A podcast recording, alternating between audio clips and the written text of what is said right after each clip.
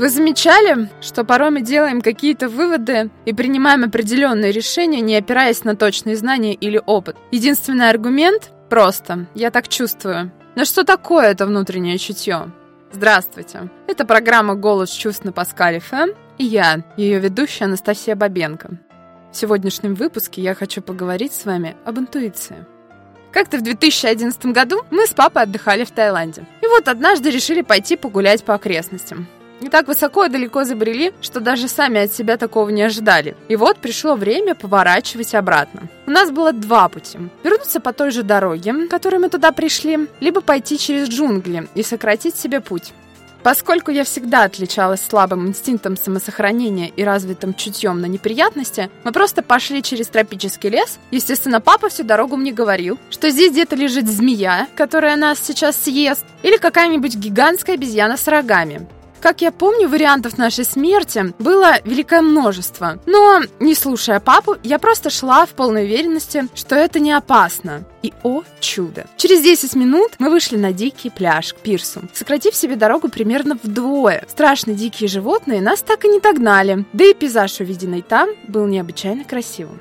Психология определяет интуицию как способность воспринимать смысловые взаимосвязи между разнообразными событиями. А развитая интуиция подразумевает чуткость этого восприятия и уверенность его точности, подкрепленная долгим опытом использования. И правда, человечество веками опирается на внутреннее чутье. Научное открытие, произведение искусства, даже иногда браки заключаются просто потому, что оно подсказывало.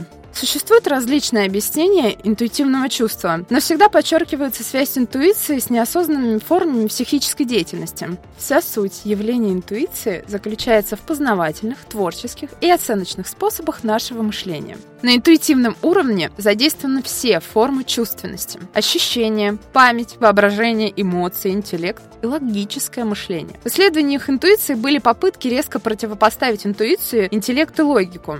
Особенно это касалось художественной интуиции. Но наблюдения говорят об обратном. Когда человек творит, неважно, рисует ли он картину или проектирует Катюшу, на неосознанном уровне наряду с чувственными образами активно работает логическое мышление. Интуитивный творческий процесс предполагает ускорение мыслей и переход в подсознание.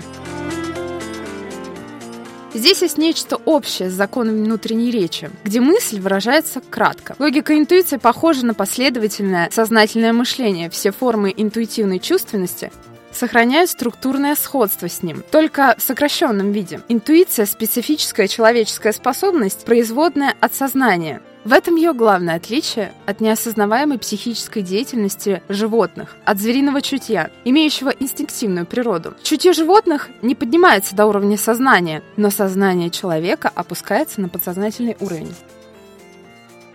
Благодаря ускорению психических процессов значительно экономится время. Расчеты показывают, что на бессознательно-психическом уровне за единицу времени обрабатывается примерно в 10 миллионов раз больше объем информации, чем на сознательном уровне. Кроме того, происходит значительная экономия энергии. Однако интуицией нельзя управлять по желаниям. Интуитивные прозрения случаются сами собой, а человек с хорошей интуицией отличается только тем, что внимательным знаком и ощущением, которые говорит его чутье. Совпадения и прочие проблески интуитивного восприятия случаются в тех ситуациях, когда каким-то образом психологически важны человеку. Направить интуицию на угадывание нужного числа в лотерее сложновато. Однако в ситуации, имеющей созвучие с душевным состоянием, интуиция может включаться сама собой. Помню, как в классе шестом я устраивала концерты для мальчишек, живущих в доме напротив. В то время я пристрастилась танцевать в гостиной. Вечером, когда темно, с открытыми шторами. Что поделать, мне всегда нравилось повышенное внимание со стороны.